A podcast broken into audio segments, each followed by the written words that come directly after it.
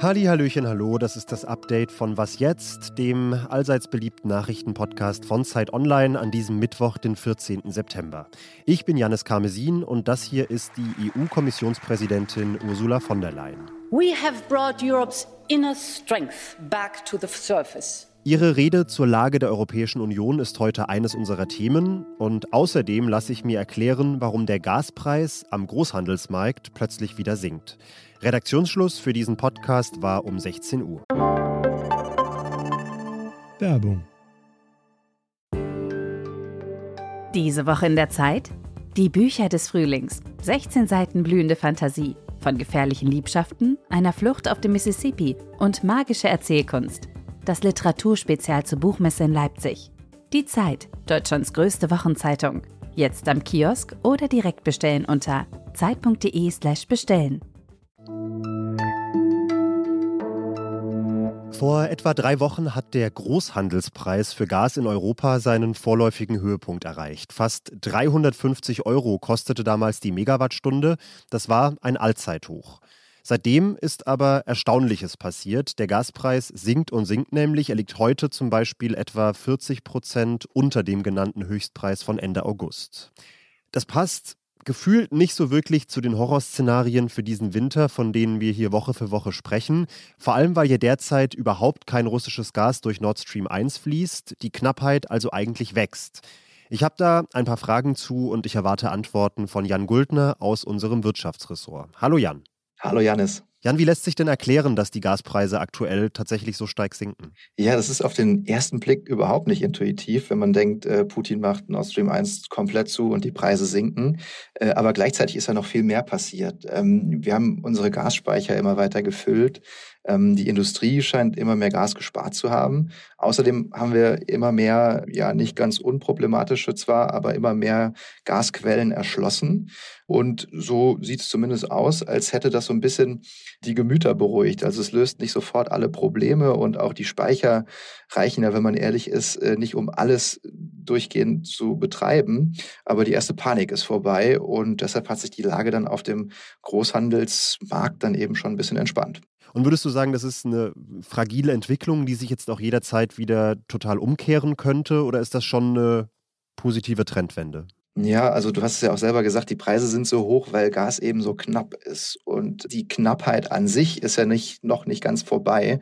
Äh, und es könnte auch wieder knapper werden, wenn eben jetzt zum Beispiel der Winter deutlich kälter wird, als wir denken, oder ja, und wir dann halt mehr heizen müssen, oder wenn die Industrie eben doch nicht so viel sparen kann äh, oder vielleicht auch nicht so viel sparen will. Es gibt halt aktuell immerhin eine Schätzung von der Investmentbank Goldman Sachs, die sogar davon ausgehen, dass wir diesen Winter auf Preise von ja so ungefähr 100 Euro pro Megawattstunde runterkommen auf dem, im Großhandel. Klingt jetzt im Vergleich zu den Höhenflügen, die du auch vorhin schon mal genannt hast, doch schon ganz gut, ist aber leider immer noch extrem hoch im Vergleich zu dem, was wir so vor Krieg und Krise bezahlt haben. Da waren es nämlich so um die 20 Euro und davon sind wir dann doch noch sehr weit weg. Was bedeutet das denn jetzt für uns Endverbraucher, Endverbraucherinnen? Werden die Abschlagszahlungen am Ende vielleicht doch nicht so hoch wie befürchtet? Also kommen diese Preisentwicklungen auch direkt bei uns an? Ja, also dazu muss man wissen, dass die äh, Versorger, die kaufen ja über Monate und Jahre hinweg ihre äh, Gasmengen ein, die sie dann an uns liefern. Das heißt, da sind sogar noch ähm, ganz günstige Gasmengen dabei, die vor der Krise äh, gekauft wurden. Da sind dann aber auch Gasmengen dabei, die jetzt zu den richtig hohen Preisen äh, gekauft wurden und eben jetzt welche zu immer noch hohen, aber eben nicht mehr ganz so hohen Preisen. Also es ist so ein Mix daraus letztendlich muss man sagen, da wird tatsächlich trotzdem, ähm, werden trotzdem hohe Abschläge auf uns zukommen. Der Großhandelspreis ist zwar meistens nur so ein Drittel bis die Hälfte des Haushaltspreises, äh, der Rest sind Gebühren und Steuern und Netzentgelte und sowas. Äh, aber man kann schon sagen, dass so eine krasse Erhöhung, wie wir jetzt in den letzten Monaten zumindest gesehen haben, wird auf jeden Fall bei uns ankommen und ja, überschlagen, würde ich mal sagen, verdoppeln, verzweieinhalbfachen oder so. Damit muss man dann schon rechnen. Das bleibt also teuer. Also keine Entwarnung, aber zumindest langfristig vielleicht ein leicht positiver Trend. Danke dir, Jan, für die Antworten. Danke dir. Wie jedes Jahr im September hat die EU-Kommissionspräsidentin Ursula von der Leyen heute in Brüssel eine Rede zur Lage der EU gehalten. Sie blickt darin traditionell zurück auf das vergangene Jahr und heute hatte sie eine Besucherin ins Parlament mitgebracht. My dear Olena Zelenska, it took immense courage to resist Putin's cruelty. But you found the courage Olena Selenska, die Frau des ukrainischen Präsidenten Volodymyr Zelensky, war zu Gast, denn natürlich stand der russische Krieg gegen die Ukraine im Mittelpunkt der Rede. Europeans from across our union woke up dismayed by what they saw. Europa sei im Februar, sagt von der Leyen, im Schrecken aufgewacht, aber sei dann in Solidarität aufgestanden und hätte nicht gezögert, das Richtige zu tun.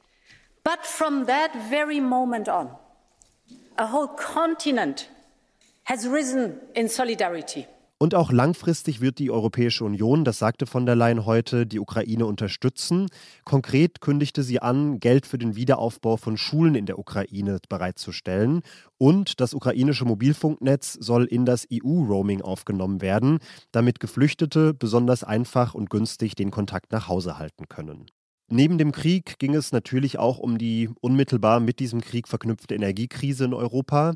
Von der Leyen hat die Pläne der Europäischen Union unterstrichen, Zufallsgewinne von Energiekonzernen abzuschöpfen. Der hohe Gaspreis treibt ja auch den Strompreis nach oben und deshalb machen alle Stromerzeuger gerade viel Geld, auch wenn sie den Strom gar nicht mit dem teuren Gas produzieren, sondern zum Beispiel aus erneuerbaren Quellen oder aus Kohle. Und an diese Übergewinne will die Europäische Union jetzt ran. Overall, our proposal will raise more than 140 billion euros for member states to cushion the blow directly. 140 Milliarden Euro soll das bringen und mit dem Geld sollen die Mitgliedstaaten dann ihre Bürgerinnen entlasten können. Wir haben uns in den letzten Tagen dagegen entschieden, so Live-Ticker-artig über jede Bewegung des Leichnams von Queen Elizabeth II. durch das Vereinigte Königreich zu berichten. Aber bei allem, was heute so in London los ist, wollen wir doch nochmal hinschauen. Denn Hunderttausende Menschen, manche Schätzungen sprechen sogar von bis zu zwei Millionen, versammeln sich dort, um Abschied von der Queen zu nehmen.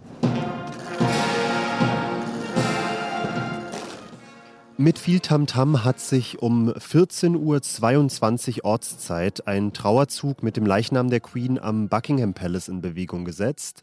14.22 Uhr, weil der Fußweg zum Ziel der Westminster Hall, also dem Parlamentsgebäude, 38 Minuten Fußweg beträgt und das royale Protokoll da wirklich minutiöse Pünktlichkeit vorsieht. Allerdings muss man sagen, ganz pünktlich hat es am Ende dann doch nicht geklappt. Der Zug hat Westminster mit drei Minuten Verspätung erreicht. In Westminster können sich dann ab heute Nachmittag bis zum Staatsbegräbnis am Montag die Menschen von der Königin verabschieden. Die Wartezeit beträgt wegen des großen Andrangs, Achtung, bis zu 24 Stunden. Und falls Sie sich das jetzt auch fragen, was ich mich vorhin gefragt habe, wer zur Toilette muss, bekommt ein Armbändchen und damit darf man dann die Schlange kurz verlassen und danach an seinen Platz zurückkehren. Für alle, die sich so lange nicht die Beine in den Bauch stehen wollen oder können, überträgt die BBC ab heute Abend übrigens das ganze Prozedere auch durchgängig im Livestream. Der wird bei der Abschaltung am Montag sage und schreibe 110 Stunden am Stück gelaufen sein. Was noch? In der neuen Ausgabe der Fachzeitschrift Current Biology ist eine Studie erschienen, die tatsächlich im besten Sinne anwendungsorientiert ist.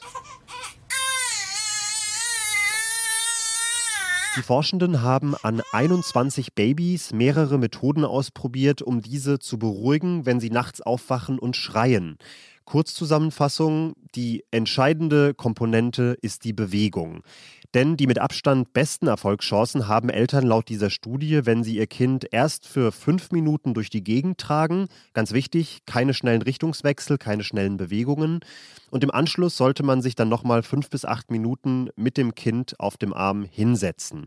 Dann fällt das Kind nämlich hoffentlich in eine tiefere Schlafphase. Wenn man den Körperkontakt aber zu früh löst, dann steigt die Herzfrequenz des Babys recht schnell an und das ganze Spiel beginnt dann in vielen Fällen wieder von neuem.